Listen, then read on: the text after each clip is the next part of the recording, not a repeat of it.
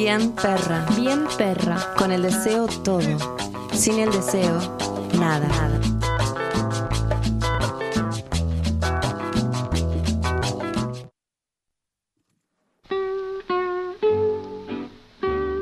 Hola, amigas, acá vamos con un temita muy sencillo.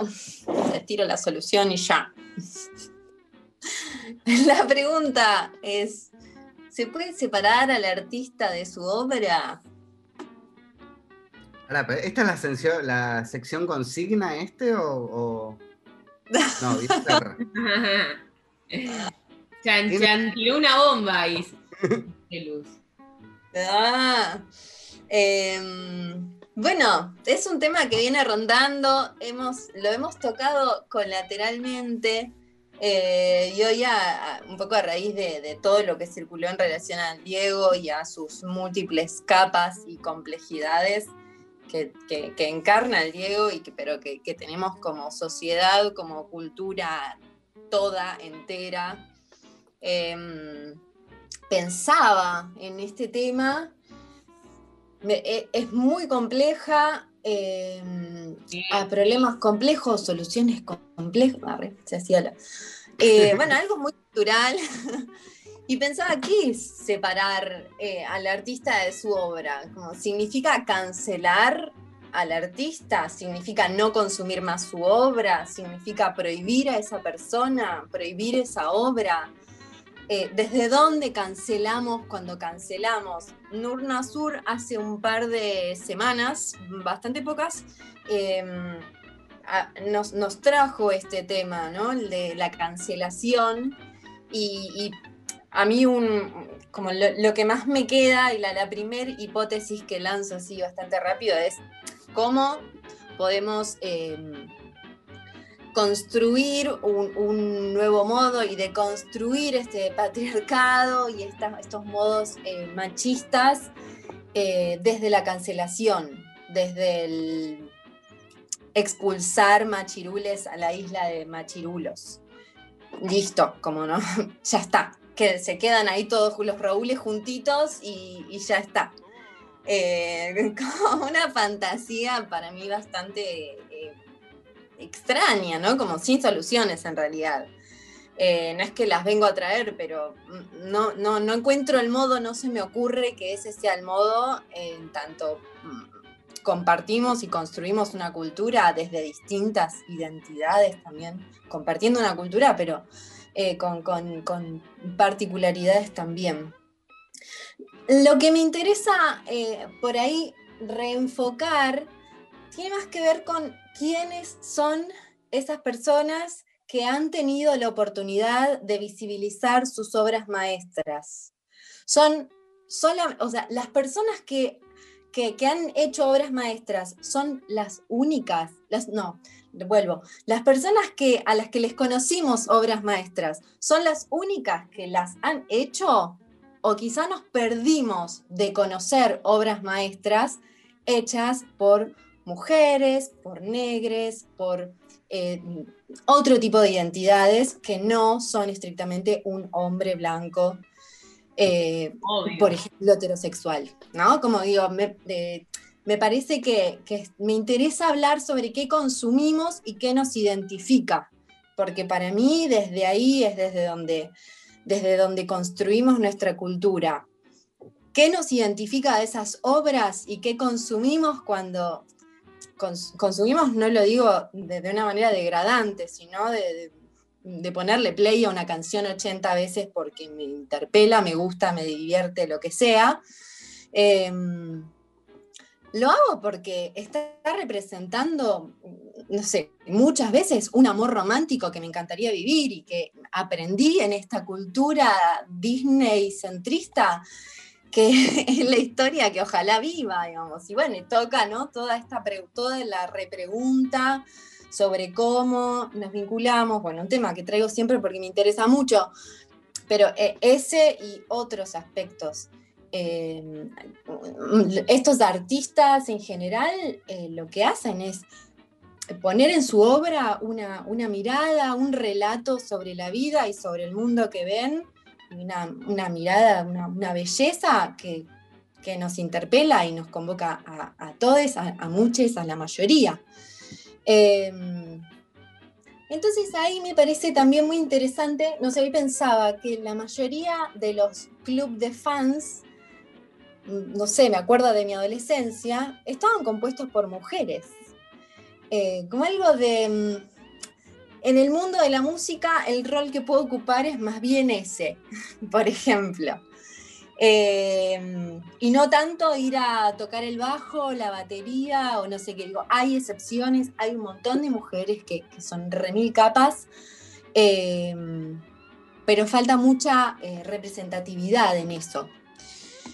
Y, entonces, bueno, falta representatividad y al mismo tiempo hay un montón de mujeres que sí lo hacen y no tienen el lugar no tienen la oportunidad, no tienen el recurso brindado, el espacio, el estatus, ¿no? Y todo lo que, lo que brindamos como, como, soporte. Entiendo este que estás planteando dos temas, me parece que están vinculados. Uno tiene que ver con el artista que es un nefasto, pero hace grandes cosas, y la otra con el lugar de visibilidad que se le da a la producción hegemónica en cuanto a género, sobre todo, y, bueno, y clase también, obviamente.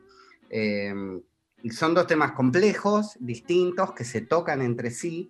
Em, y a mí, el, bueno, el segundo como que em, siento que es algo mucho más eh, sistémico y el primero sí te enfrenta a una decisión mucho más personal. ¿De qué hago ante este artista? yo tiendo a, en esta disyuntiva sí o no, a separar obra y artista, no a separar de desconocer quién es la persona que produce, a veces sé más, a veces sé menos de las biografías personales, pero puedo ver una, una peli de Polanski y, que me parezca un peliculón y el chabón es como muy polémico, muy cuestionable. Creo que el único caso así que a mí me, todavía no, no, no logro tramitar es Los Espíritus, que es una banda que, me gustaba mucho, que le iba a ver en vivo, y que tuvieron muy recientemente como un manejo súper raro ante denuncias de, de, abusos y demás, que echaron al cantante 10 minutos después el tipo estaba adentro, 20 minutos después renunciaron el violero, bueno. Eh, fue como muy raro todo ese proceso y, aún hoy me cuesta escuchar a los espíritus, siendo una banda que me encanta, como que ahí no logro, eh, no logro separar. Pero en términos generales, siento que puedo disfrutar una peli de Woody Allen, de Polanski, de, eh, no sé, de todos los que están acusados de, cosas nefastas. A mí me pasa que eh, considero que cancelar no es eh, por ahí una solución en base a lo que decías vos, Estel, como no salen de un repollo, me parece que tienen que ver con nuestro entramado social y charlarlo me parece que va a ser mucho más fructífero para todos nosotros. Pero sí me pasa como Nico que siento la necesidad de que según el artista va a ser muy personal la decisión que tome. Me pasa también, no sé, con, con la Versuit, me, me, ocurrió que ahora la escucho y me recuerda los dichos de Cordera y no puedo, no puedo separar. Pero sí en algunos casos más personales, quizás también con, con las películas, Woody Allen, eh, sí me, me, sale más eh, separar obra de artista pero me parece que son eso, es una decisión más particular. Sí, más personal y que también creo que entra un poco la, como lo que, lo que cada uno ve como calidad de obra también. Mm, me, parece a mí. Sí, Manu. Sobre, eso, para mí, por ejemplo, en literatura, el caso así no solo por Machirulo, sino porque era un hombre de derechas, en Borges, ¿no? En Borges era un tipo que se sentó, se sentó con Pinochet, fue el director de la Biblioteca Nacional en el golpe del 55. Digamos, hay algo ahí que, por ejemplo, para la izquierda es difícil de tragar.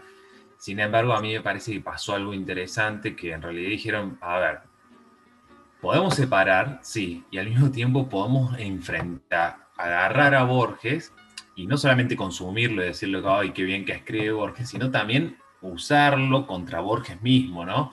De hecho, uno de los que gusta de, sobre Borges de Alan Pauls, que se llama el factor Borges y que termina proponiendo de idiotizar a Borges al final.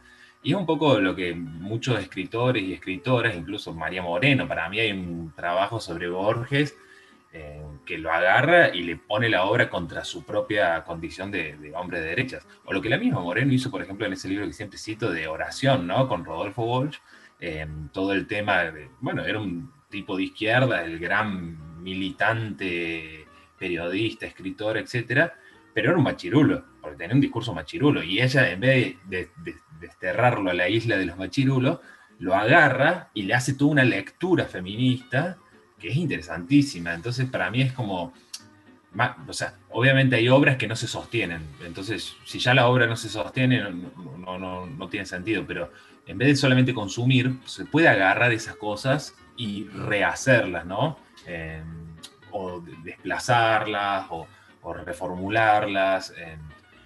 Después, bueno, no sé, cada uno tendrá más gustos por algunas cosas eh, que por otras.